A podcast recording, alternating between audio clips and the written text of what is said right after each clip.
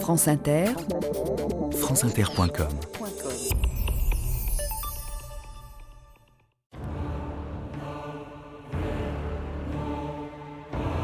Les paysans tenaient la dragée haute aux habitants des villes. Ceux-ci, en retour, les accusaient d'alimenter le marché noir et d'affamer les populations urbaines. Jean-Paul Sartre.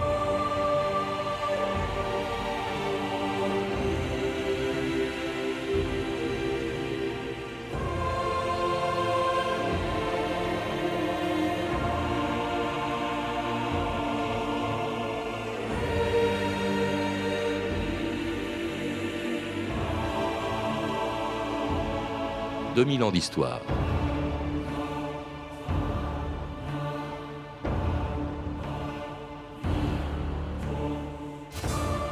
Qu'ils en aient profité ou non, pendant plus de 4 ans, de 1940 à 1944, le marché noir a fait partie de la vie quotidienne des Français.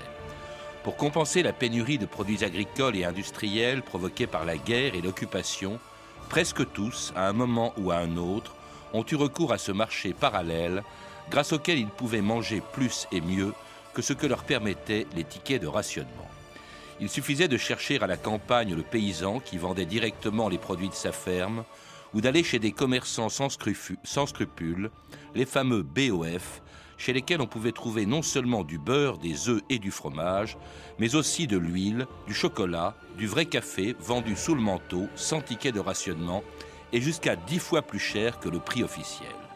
Certains se sont ainsi enrichis sur le dos des consommateurs, de gros trafiquants ou de petits intermédiaires comme Jean Gabin et Bourville, qui dans un film de Claude Autant-Lara avaient traversé Paris avec la viande d'un cochon cachée dans leur valise. La valise que je t'ai parlé, hein, c'est lourd, hein, et puis dangereux. Hein.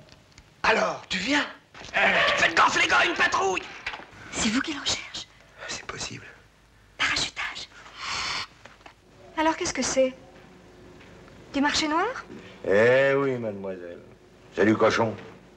Oh Ben, il manquait plus que ça. Le tambour s'est fait piquer. Avec une valise, bonjour ma Mariette, pleine de savonnettes. Eh ben quoi? La police, c'est la police, ils font leur métier non, Dédé, reste tranquille. Un seul métier. Et le marché noir aussi alors, c'est pas une honte? S'il n'y en avait pas du marché noir, avec quoi tu te laverais les mains? Fabrice Grenard, bonjour. Bonjour. Alors vous êtes historien, chargé de conférences à Sciences Po et auteur d'un livre sur le marché noir qui vient de sortir chez Payot. Alors si le marché noir, on vient de l'entendre, a inspiré le cinéma avec ce film très célèbre de Claude Autant-Lara, La traversée de Paris dont on vient d'entendre un extrait, s'il a inspiré aussi des romans comme Au bombeur de Jean Dutour, il n'a pas en revanche inspiré les historiens puisque votre livre est le premier entièrement consacré au, marché noir. Et pourtant, vous le rappelez, pendant la guerre, tout le monde a su ce que c'était. Beaucoup de gens ont pratiqué ce marché noir, au point d'ailleurs que vous dites, il a entraîné tout un peuple en marge de la légalité. Oui, tout à fait. Il y a un décalage très fort, en fait, entre ce que l'on peut appeler la mémoire savante, c'est-à-dire le, travail des historiens, qui euh, s'est assez peu intéressé à la question du, marché noir, à la question du ravitaillement, et la mémoire collective pour laquelle, au contraire, euh, dès, lors que l'on évoque les années d'occupation, eh bien, on, évoque euh, le ravitaillement, les difficultés matérielles et le marché noir. Et ce qui est intéressant par rapport justement à cet extrait de la traversée de Paris, c'est que finalement, la répression du marché noir, c'est la répression qui a concerné euh, la majorité des Français. La majorité des Français dans leur vie quotidienne, je vous donnerai juste un chiffre pour bien mesurer l'ampleur, entre 40 et 1944, plus d'un million de procès-verbaux sont établis pour infraction à la législation économique. Donc mmh. c'est bien euh, la répression qui, touche l'ensemble des Français. Et Bourville, d'ailleurs, euh, n'est ni un grand criminel dans la traversée de Paris, ni un grand trafiquant. C'est un Français ordinaire, un chauffeur de taxi au chômage. Et qu'est-ce qu'on fait quand on est au chômage sous l'occupation? On essaie de survivre et donc on fait du marché noir. Alors ce, marché noir, vous le rappelez aussi, il est inévitable à cause d'une chose qui en est à l'origine, c'est tout simplement la pénurie des produits alimentaires, mais aussi, parce qu'on pense toujours aux produits alimentaires, mais aussi des produits industriels provoqués par la guerre et l'occupation. Qu'est-ce qui a entraîné cette pénurie? Il faut peut-être le rappeler, Fabrice Grenard. Alors, le premier élément, c'est bien sûr la question des prélèvements allemands, puisque euh, suite à la défaite et suite euh, au choix fait par Vichy de, collaborer avec euh, l'occupant, eh bien, on a 20 à 30 à peu près de la production agricole qui part chaque année outre-Rhin. Et bien sûr, ce sont autant de produits indisponibles pour la population française, hein, qui vont expliquer notamment les difficultés du rationnement. On a aussi une France qui est disloquée, euh, en différentes zones compartimentées. Il y a bien sûr euh, euh, les deux grandes zones, la zone dite libre, la zone occupée, mais il y a aussi la zone interdite dans, le nord de la France, les différentes zones interdites le long du, littoral français. Et tout ça gêne considérablement les transports. Il est donc très difficile d'établir des relations, notamment entre les départements producteurs et les départements non producteurs. Il y a aussi une chose, vous le rappelez, qui est très importante, c'est le fait qu'il y a une énorme partie de la main-d'œuvre d'avant-guerre plus d'un million jusqu'à un million huit cent mille au début de travailleurs français qui sont prisonniers. Et oui, puisque les soldats, majoritairement, n'oublions pas qu'en 1939, la France est encore euh, profondément rurale, et les soldats qui sont prisonniers en Allemagne sont, euh, pour la majorité d'entre eux, des, paysans, et c'est autant de, de main-d'œuvre, bien sûr, qui est indisponible euh, pour la production agricole, ce qui va expliquer les très grosses difficultés, notamment au cours de l'année 41, pour euh, essayer de, satisfaire cette production agricole. Et puis la guerre a aussi une autre, une autre conséquence, c'est que les importations sont euh, évidemment terminées. Oui, alors il y a le, blocus qui est organisé par euh, les anglo-saxons. Le, problème, bien sûr, c'est que Vichy ne retient que le blocus, hein, en essayant de, rendre le blocus anglo-saxon responsable. Oui, parce que c'est les Anglais. Voilà, parce que c'est les Anglais, après Mercel-Skébir notamment, mouvement un petit peu d'anglophobie en France. Donc Vichy insiste sur euh, le blocus anglo-saxon et, cache bien sûr les prélèvements allemands. Alors qu'en fait, les prélèvements allemands font beaucoup plus de mal que le blocus anglo-saxon. N'oublions pas que euh, les Anglais, qui avaient compris quand même qu'il ne fallait pas affamer les Français, laissaient plus ou moins passer les convois qui n'apportaient que du ravitaillement alimentaire. Oui, mais ça, Vichy n'en parle pas. Au lendemain de l'armistice, notre pays, qui auparavant apportait d'outre-mer plus de 2 millions de tonnes de denrées alimentaires, fut coupé de ses principales sources de ravitaillement. Un blocus appliqué brutalement et sans discernement par la Grande-Bretagne le privait d'une grande quantité de produits de première nécessité. Frappée directement par les effets du blocus, la population française connaît aujourd'hui toutes les restrictions. Équitablement, la carte d'alimentation répartit entre tous, pauvres et riches, nos maigres ressources. Et les plus atteints par les cruautés du blocus, ce sont les enfants privés des vitamines indispensables à leur croissance régulière. Nous avions dans le temps des jours gras, des jours maigres, des jours ensoleillés, des jours pluvieux ou secs. Maintenant, à date fixe pour parler petit nègre, nous avons des jours sans ou bien des jours avec. Les jours sans, on le sait, sur les autres dominent. Il y a les jours sans bonbons, les jours sans cervelas, les jours sans pâtisserie comme les jours sans fine. Il y a que les jours sans facture que nous ne connaissons pas. Quand il manque ce qui manque, on se console en disant c'est un jour sans. Les jours sans, chanté par Fernandel en 1942, alors quand la pénurie, c'était à l'époque où la pénurie avait nécessité une politique de rationnement qui avait commencé, vous le rappelez, euh, Fabrice Grenard, avant même l'invasion allemande.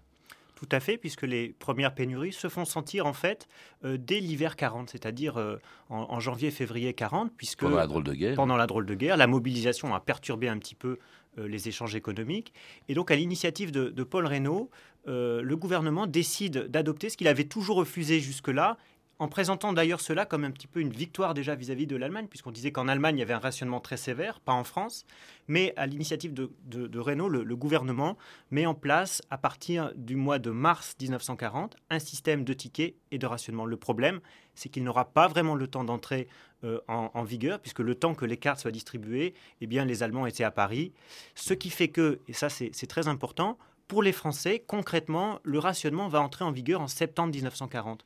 Vichy n'a fait que reprendre un projet finalement de, la Troisième République finissante, mais euh, pour les Français, les, tickets de, ravitaillement et les cartes de, de rationnement arrivent chez eux en septembre 40, ce qui fait que pour eux, c'est finalement une initiative allemande. Ce qui va expliquer la très forte impopularité du, du, ravitaillement et du rationnement. Et de ces tickets qui, de rationnement qui étaient différents hein, selon l'âge euh, et les activités des gens concernés. Il y avait les tickets E pour les enfants, les tickets J pour les jeunes à partir de 6 ans et jusqu'à 21 ans, les tickets A pour les adultes, les tickets T pour les travailleurs de force qui avaient besoin de plus de calories que les autres, les C pour les agriculteurs, les V pour les personnes âgées à partir de 70 ans.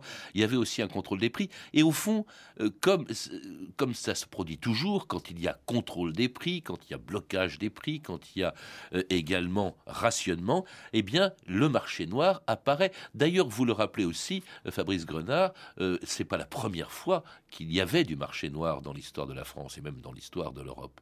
Bien sûr, c'est un petit peu une loi historique, en fait, depuis l'Antiquité. À chaque fois que l'État tente de, réglementer euh, les produits, de réglementer les prix, eh bien, on a ce phénomène de, trafic, de marché noir qui se développe. La loi du maximum pendant la Révolution. Voilà, euh, sous Louis XIV également, il y avait une tentative pour euh, taxer les blés, ça avait provoqué beaucoup de, beaucoup de, fraude. Et euh, lors de la Première Guerre mondiale, on, l'oublie souvent, mais l'État avait rationné également les, produits alimentaires en 1917, donc c'est beaucoup plus tardif par rapport à, à 40, où là on, rationne tout de suite, hein, dès, euh, dès le, début du conflit, là il faudra attendre plusieurs années. Mais il y avait aussi eu un, marché noir important, et d'ailleurs il semblerait que l'expression marché noir date en fait de cette Première Guerre mondiale. Et avec le marché noir, la volonté bien sûr de l'empêcher, comme le fait Pétain lorsqu'il s'adressait aux paysans français le 20 avril 1941. Paysans français, l'immense désastre matériel et moral qui a bouleversé notre malheureux pays a atteint profondément la paysannerie. Celle-ci collabore en ce moment à la tâche la plus difficile et la plus urgente, c'est le ravitaillement des populations. Je me permets de donner ici quelques conseils.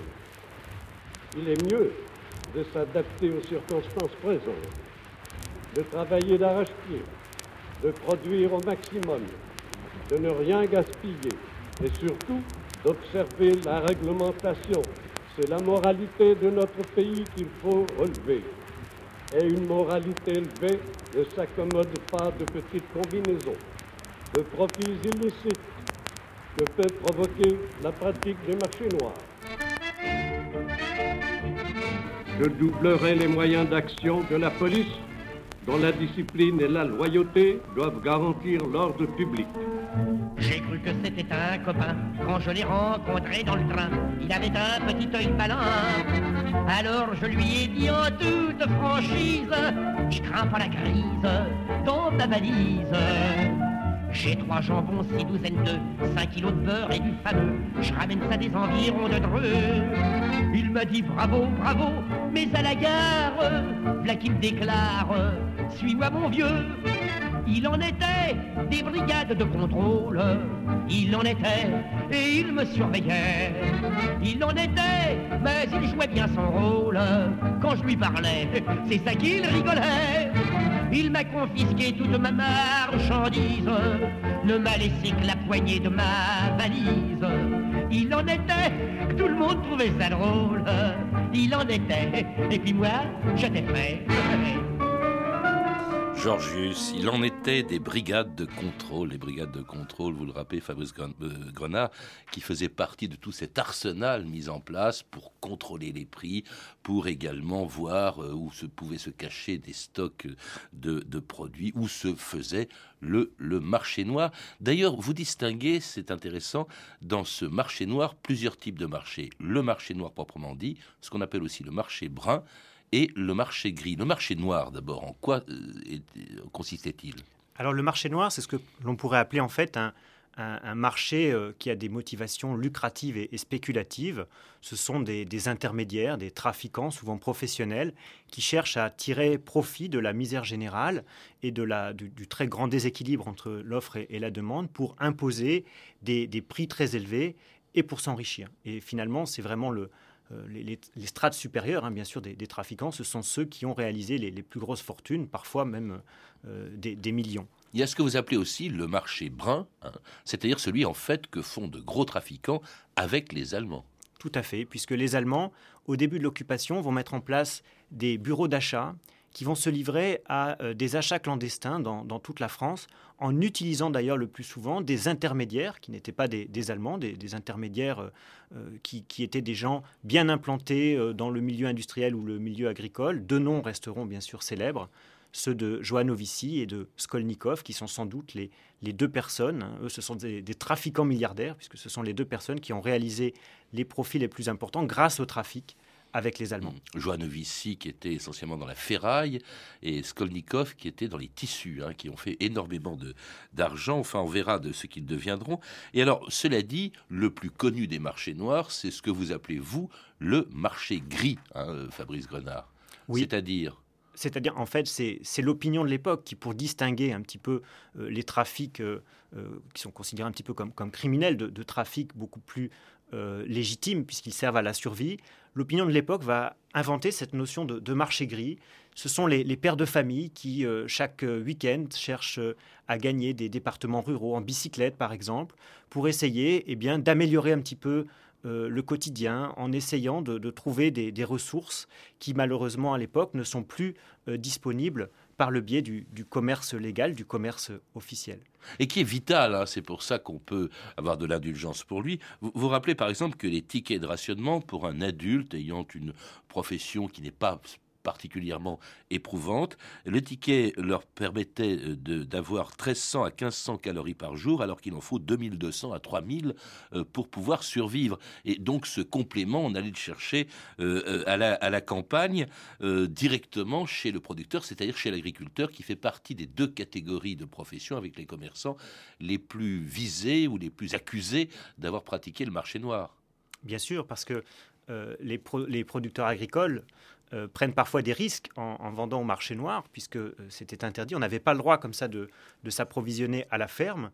Euh, donc les, producteurs agricoles, lorsque il s'agissait de citadins qu'ils ne connaissaient pas, se montraient parfois un petit peu méfiants, demandaient des, des, prix très élevés. Mais il ne faut pas oublier non plus que ces producteurs agricoles ont souvent ravitaillé de manière plus ou moins clandestine, et là à des prix souvent qui n'étaient pas du tout scandaleux, leurs amis, leurs familles. Hein. Mais effectivement, quand ils voyaient arriver des gens qu'ils ne connaissaient pas, ils étaient beaucoup plus méfiants. Et je voudrais juste ajouter sur euh, ce, contrôle mobile du ravitaillement qu'on a évoqué mmh. tout, à, l'heure. Le, contrôle mobile va en, fait essayer de, quadriller le, territoire euh, français, hein, dans les gares, sur les routes, pour essayer de, saisir les, trafiquants. Mais pour quelques très gros trafiquants euh, arrêtés, la majorité, bien sûr, des, des, personnes qui vont être contrôlées par le contrôle mobile, ce seront euh, ces petits pères de famille, ce qui fait que euh, très vite, ce contrôle mobile va devenir très impopulaire et ça deviendra un, un problème très important pour, pour Vichy, puisqu'on a un, mécontentement populaire qui va se manifester euh, à l'égard de ces, de ces contrôles qui touchent en fait les, les, pères de famille dans leur volonté d'améliorer un petit peu euh, le quotidien de leurs proches. C'est la raison pour laquelle, vous le rappelez d'ailleurs, il y a la loi du 15 mars 42 euh, par, par laquelle Pétain donc assouplit la législation vis-à-vis -vis de ce petit trafic, de ce petit marché noir, de ce marché gris, mais qui est en revanche plus ferme vis-à-vis des gros trafiquants, contre lesquels d'ailleurs on envoie même la milice dès sa création en janvier 1943. Guerre au marché noir. À Lyon, une tonne de vrai café a été saisie chez un trafiquant. La milice distribue aux représentants des comités sociaux des petites entreprises, afin d'être répartis parmi leur personnel, les précieux grains qui ont été empaquetés dans 20 000 petits sachets de 50 grammes chacun. La lutte contre le marché noir va s'intensifier contre l'égoïsme pour la solidarité. Donne-moi de toi que t'auras de quoi j'ai. Moi j'ai du vrai café, du vrai savon et du vrai lait. Diable de quoi que j'ai, donne-moi de quoi que t'as. Moi j'ai du faux qu'un photographe là. Et où t'as eu tout ce café-là Je l'ai acheté au coiffeur installé au bureau de tabac. Et ton tabac, où tu l'as eu? Chez le teinturier d'en face à qui j'ai refilé de la morue.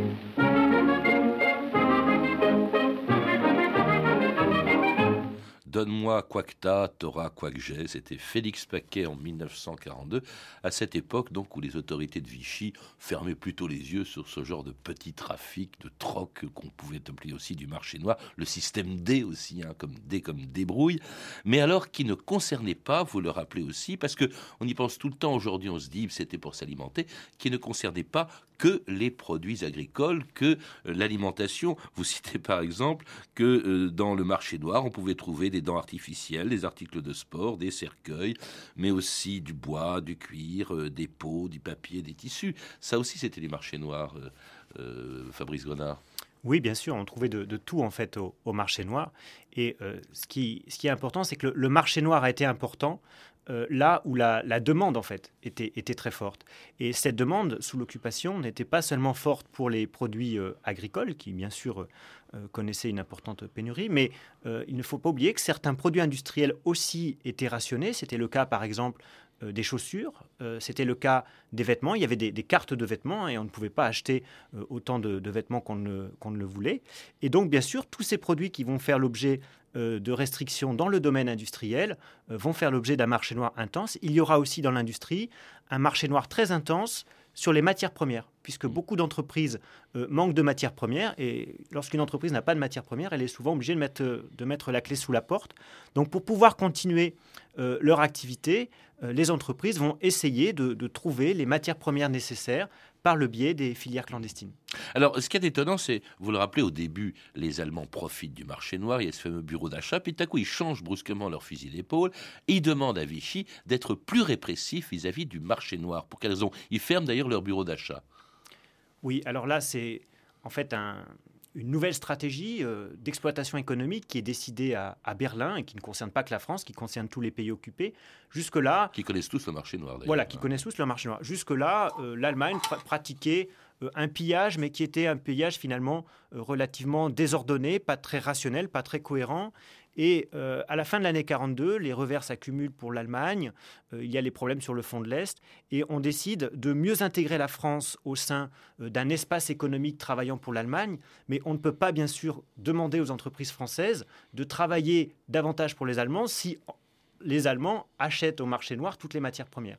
Donc on va privilégier à Berlin, à partir de la fin 42, une exploitation plus rationnelle, plus cohérente à des formes de pillage et de marché noir. Et c'est pour cela que les autorités allemandes vont demander euh, aux, autorités françaises et notamment au secrétaire euh, général de, la police, qui à l'époque est, René Bousquet, eh bien, vont leur demander euh, d'être plus efficaces dans la répression du marché noir, puisque tous les produits qui partent au marché noir, ce sont autant de produits qui risquent en fait d'échapper au prélèvement allemand. Et c'est la raison pour laquelle Bousquet, comme il le fait d'ailleurs pour la répression contre les juifs, eh bien, va activement lutter contre le marché noir, de même d'ailleurs que la milice euh, dès sa création en 1943 et qui, le 22 avril 1944, euh, découvrait du marché noir dans le 20e arrondissement de Paris. La cour d'école dans le 20e arrondissement où s'est installé le comité ouvrier de secours immédiat est le théâtre cet après-midi d'une grande animation. Car la milice française, qui a saisi au marché noir d'assez nombreuses marchandises, les distribue aujourd'hui aux sinistrés. Eh bien voilà un des chefs de la milice. Est-ce que vous avez participé aux opérations de saisie de ces marchandises? Oui, monsieur, j'ai eu ce plaisir. Et du trafiquant, qu'est-ce que vous faites? Euh, Ça, euh, nous le livrons à la police, n'est-ce pas, ou à nos services qui chargent de la punition qu'il mérite. Et vous, monsieur, vous êtes chargé du service social, vous avez organisé la distribution. Eh bien, vous voulez me dire ce, que, ce dont vous disposez aujourd'hui? Je dispose de confiture de cerise, 150 kg de haricots verts, 150 kg d'abricots au jus, 350 kg de tomates et 250 boîtes de thon à l'huile. Eh et je tiens à spécifier à l'huile effet. Est-ce que je n'ai pas vu du chocolat? J'ai quelques tablettes de chocolat qui seront remises aux enfants. Et c'est du chocolat, du vrai chocolat. Eh bien, monsieur, vous avez eu votre part. Espérons qu'on continuera, n'est-ce pas? Oh là là, moi je n'espère qu'une chose, c'est que vous les preniez tous les uns après les autres, leur barboter leur camelote, hein, et puis les mettre le long du mur et 12 balles dans la peau, et encore c'est trop. Vous avez raison c'est un peu violent, mais vous avez tout à fait raison. En fait, malgré ce que l'on vient d'entendre, Fabrice Grenard, euh, le marché noir n'a pas été aussi brutalement réprimé, par exemple, que la résistance. Vous vous rappelez que euh, quand on passait devant un tribunal, ce qui était rare, la plupart du temps, ça se réglait par une amende, eh bien, euh, il n'y avait pas de condamnation à mort, sauf par contumace. Hein. il n'y a pas eu de condamnation exécutée, contrairement à ce que demandait ce milicien que l'on vient d'entendre. Oui, et la milice, bien sûr, c'est plutôt à, la fin de la période. Et cette milice a parfois fait, euh, a eu des, mouvements un petit peu brusques euh, à, l'égard des, trafiquants, n'hésitant pas euh, à, faire des, réquisitions un petit peu musclées. Mais le problème, en fait, pour Vichy, c'est que la magistrature n'a jamais vraiment suivi Vichy sur le terrain du, marché noir, puisque Vichy demandait des, sanctions toujours plus fortes en, matière euh, d'infractions économiques. Et finalement, les magistrats n'ont jamais appliqué le, maximum des peines autorisées par la loi. Ils se contentaient effectivement de, quelques mois ou quelques semaines de, prison. D'autant plus que c'était devenu un enjeu politique. après avoir critiqué, elle aussi, le marché noir, la résistance en fait pratiquement un marché patriotique. D'ailleurs, elle va elle-même s'approvisionner pour ses maquis, il fallait bien le faire quelque part, chez les paysans, faire du marché noir. Tout à fait. Fabriquer des faux tickets. Tout à fait. Disons que jusqu'en 1942, cette question du marché noir n'intéresse pas trop la résistance. Euh, surtout parce que la résistance ne s'intéresse pas trop aux paysans. Les paysans sont considérés comme pétainistes, comme favorables à la révolution nationale. Donc ce ne sont pas des catégories vers lesquelles il faut se tourner. Sauf que tout change euh, à partir de, la fin 42 et 43, lorsque les maquis commencent à, se développer. Et les maquis se développent en milieu rural. Or, pour qu'un maquis puisse vivre, hein, il faut, euh, c'est une expression qui est employée à l'époque par les résistances, c'est un petit peu comme vivre comme un, un poisson dans l'eau. Donc il faut que l'environnement social soit favorable au maquis. Et pour cela, effectivement, la résistance va légitimer les petites pratiques de fraude, les petites pratiques de dissimulation que les résistants pratiquaient en fait depuis euh, les débuts de l'occupation, en les présentant comme des actes patriotiques, en les présentant aussi comme une manière à la fois bien sûr de faire obstacle à la politique de prélèvement allemand et de permettre aux résistants et à toutes les catégories qui vivent dans la clandestinité, par exemple les réfractaires du STO, les juifs qui, se cachent, de survivre à travers ce que les résistants vont appeler un marché de solidarité. Hmm. Alors justement, c'est peut-être aussi ce qui explique, d'ailleurs beaucoup de gens euh, virent leur cutie, les, paysans, vous le dites, se détachent du régime de Vichy parce qu'ils en ont marre d'être harcelés. Euh, on verra même Joanovici euh, tourner kazakh au, fur et à mesure que les Allemands risquent de perdre la guerre. Euh, il va euh, à ce moment-là fournir l'organisation de la résistance de la police, honneur de la police, et d'où l'indulgence peut-être aussi de l'épuration. Si Vichy n'a pas été sévère, l'épuration ne l'a pas été non plus vis-à-vis des pratiquants du marché noir, d'autant plus, vous le rappelez, que ce marché noir a continué. Hein. Ce qu'on oublie toujours, le titre de votre livre, c'est La France du marché noir entre parenthèses, 1940-1949. Ça a continué après la libération. Oui, alors à la libération, il y a bien sûr une demande sociale très forte pour, pour que tous les gros profiteurs de la guerre soient sanctionnés. Et là, il y aura un petit peu euh, des, désillusions parce qu'il y aura le sentiment que euh, l'épuration va surtout toucher euh, les politiques, les, intellectuels, mais assez peu ces gros profiteurs qui ont réalisé des fortunes colossales grâce au, marché noir. Joanovici ne sera jugé qu'en 1949 et aura finalement une peine assez indulgente par rapport à ce qu'il a fait sous l'occupation.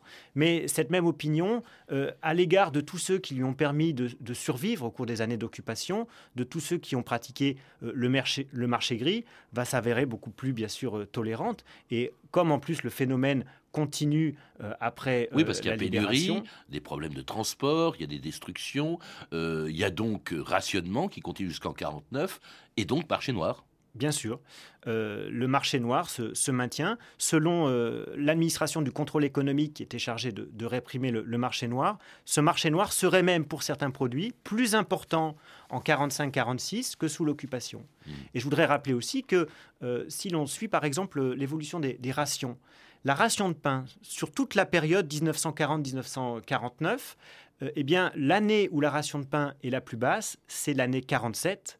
Hein.